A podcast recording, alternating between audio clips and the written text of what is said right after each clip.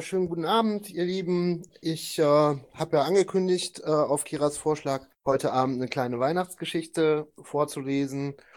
Und da ich euch nicht langweilen wollte und mich auch nicht um äh, Bibeltexte äh, kümmern wollte, weil ich dann doch ähm, nicht so religiös bin, habe ich mir ausgesucht einen Artikel von einem Bekannten von mir, ein Freund von mir, der auf Spiegel Online äh, Kolumnen schreibt, aber auch ähm, Wirtschaftsartikel. Der hat einen kleinen Artikel zur Integrationsdebatte geschrieben und ähm, sein Name ist Thomas Fricke und ich fand das irgendwie ganz passend. Es geht um ein Weihnachtsessen, was fiktiv ist. Und zwar heißt die Geschichte, Opa dreht die Platte um, Oma holt den Eierlikör. Heiligabend mit der Familie. Da werden nicht nur Geschenke ausgepackt. Wo man schon dabei ist, kommen auch Vorurteile auf den Tisch. Ein fiktives Weihnachtsessen. Der Baum ist geschmückt, die Kerzen flackern und Oma ist auch schon vom Bahnhof abgeholt. Jetzt braucht es nur noch ein bisschen besinnliche Stimmung, damit Heiligabend schön wird. Kein Problem. Wenn da dieses Jahr nicht die eine oder andere latente Dissonanz aufzukommen drohte und es nicht den, naja, Überraschungsgast gäbe, wie Mama etwas bemüht feststellt. Zum Start gibt's wie immer Prosecco. Klaus doziert, wie gut es uns doch allen geht. So viel Wirtschaftswachstum hatten wir schon vier Jahre nicht. Ob, obwohl, ja gut, 1,9 Prozent. Ach, staunt Rosi. Es gebe schon wieder weniger Arbeitslose, sagt Klaus. Und unter 1 Prozent Inflation. Wann gab es das schon? Rosi guckt. Und dann erst die schwarze Null. Seit drei Jahren schon. Darum beneiden uns doch alle. Ja, ja, sagt Werner. Komisch, dass dann so viele bei uns unzufrieden sind. Werner war mal Lehrer und SPD-Mitglied, bis Schröder kam. Klaus wählt CDU, trotz Merkel. Naja, so schlecht sei sie ja doch auch nicht. Besser als die Rot-Grünen. Und es sind ja bald Wahlen.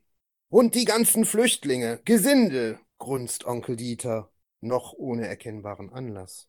Aber das dürfe man in diesem Land ja nicht mehr sagen. Dieter, sagt Mama, es ist Weihnachten. Siehste, sagt Dieter. Und wo sind wir nur hingekommen? Dieter hat eine Fabrik in Recklinghausen. Nächstes Jahr wählt er die AfD, sagt er jetzt schon seit Monaten. Und dass man das ja nicht sagen dürfe. Prost! Als Mama auf einen schönen Abend anstoßen möchte, klingelte es an der Tür. Monika. Monika hat kürzlich jemanden bei sich aufgenommen aus Syrien, weil da gerade Krieg ist. Und weil der so schöne braune Augen hat. Monika steht auf dunkle Typen. Vor ein paar Jahren hat sie Heiligabend einmal ihren griechischen Freund mitgebracht. Seitdem spricht Dieter nicht mehr mit Monika. Nun, also Karim. Ja, schön, dass Sie bei uns sind, sagt Mama. Dieter wird etwas blass.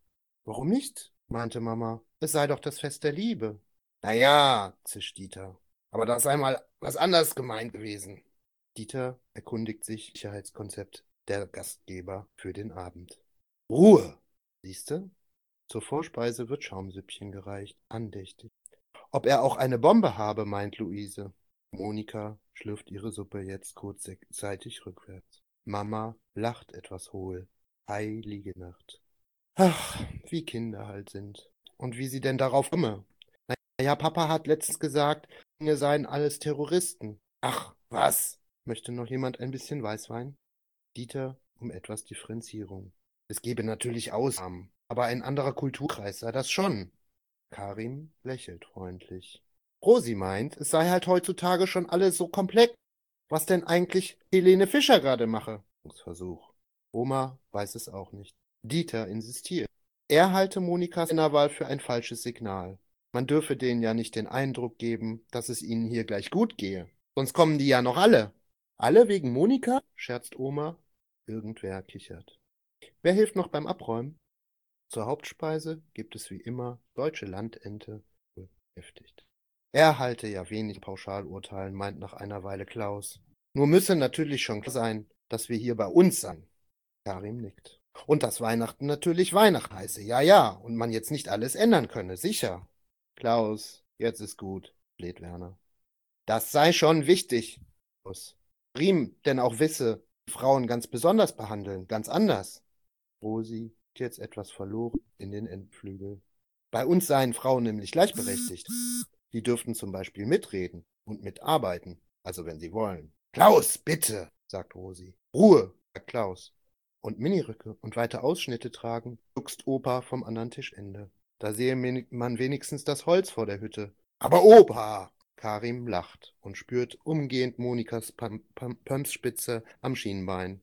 Nicht lustig. Luise muss jetzt aber bald mal ins Bett. Alle befinden, dass die Ente hervorragend war. Ein Hoch auf die Hausfrau.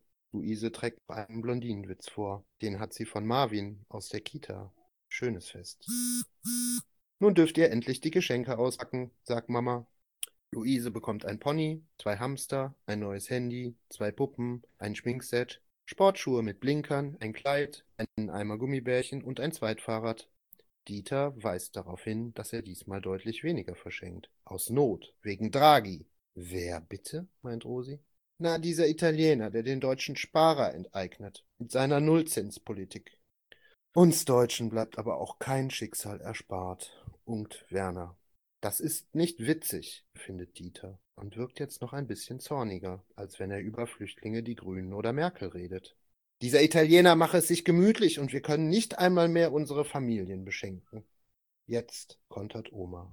Ob er nicht immer gesagt habe, dass er vor allem Aktien und Häuser besitze und dass er nicht so blöd sei, Geld aufs Sparbuch zu legen? Natürlich nicht, um Dieter. Ja, aber dann könne er doch froh sein, weil die Nullzinsen nach gängigen ökonometrischen Schätzungen nachweislich zu gestiegenen Aktienkursen und Immobilienpreisen beigetragen hätten. Oma hat nämlich gerade ihr Harvard-Aufbaufernstudium in internationaler Ökonomie beendet. Außerdem seien die Zinsen in weiten Teilen der Welt niedrig, sagt Oma, weil einfach zu wenig Kredit nachgefragt werde. Die Runde staunt. Kann man so argumentieren, meint Klaus. Applaus. Trotzdem, stammelt Dieter, und überhaupt, der Islam. Aber das dürfen man ja nicht sagen, werde ja einfach totgeschwiegen, gerade bei den rechtlich öffentlichen, Staatspresse, Systemfunk. Noch ein Glas Rotwein? Das sei jetzt aber ziemlich postfaktisch, funkt Kevin dazwischen, der dafür sogar sein Handy kurz aus der Hand legt. Rosi guckt beeindruckt. In diesem Jahr seien AfD-Vertreter doppelt so häufig in deutschen Talkshows gewesen wie die FDP und seine Rechnungen hätten ergeben, dass in 87,9 Prozent aller Talkshows 2016 die Begriffe Islam, Ausländer, Integration oder Terror im Titel der Sendung standen. Und dass dabei 5497 Mal vor Millionenpublikum gesagt worden sei, dass man etwas nicht sagen darf. Das habe er gerade für die Hausarbeit im Medienseminar ausgewertet. Dieter wirkt desorientiert. Nachtisch. Heiße Himbeeren auf Vanilleeis. Oma möchte, dass alle wieder singen. Deutsche Weihnachtslieder. Das gehöre zur hiesigen Kultur, sagt Klaus und guckt Karim dabei einen Hauch länger an als nötig, was Karim nicht zu beeindrucken scheint. Im Gegenteil, die braunen Augen funkeln. Monika kichert. Ob denn jemand noch Texte brauche? Karim kramt einen Stoß Zettel aus der Tasche. Die habe er im Integrationskurs bekommen und jetzt für alle nochmal kopiert. Er habe nämlich von Frau Merkel gehört, dass die Deutschen die Lieder gar nicht mehr auswendig können. Dieter erstarrt. Da dreht die Scheibe auf Opas alten Schallplattenspieler schon los. Karim trällert. Vom Himmel hoch, da komm ich her. Was ein bisschen klingt wie eins Beheinchen mit holländischem Akzent, aber textsicher. Die Glocken läuten. Die Familie ist beeindruckt. Auf Nachfrage kann Karim auch Goethe und Schiller zitieren. Klaus ist begeistert. Dieter irgendwie auch. Karim sei im Integrationskurs gerade für die Hochbegabtenförderung vorgeschlagen worden, sagt Monika. Wie schön, meint Mama. Opa dreht die Platte um. Oma holt den Eierlikör. Wie jedes Jahr. Ein Traum. Frohes Fest. Das war's, ihr Lieben. Eine Geschichte frei nach Thomas Fricke. Nachzulesen auch auf Spiegel Online unter Kolumne. Ich hoffe, es hat euch Spaß gemacht. Unten wartet meine kleine Familie. Wir haben heute Raclette gegessen, uns es gut gehen lassen. Ich hoffe, ihr seid auch alle im Kreis eurer Lieben und gönnt euch mal ein bisschen Ruhe neben dem ganzen Stress der letzten Wochen. Nehmt euch die Zeit, passt auf euch auf und lasst die Seele mal baumeln.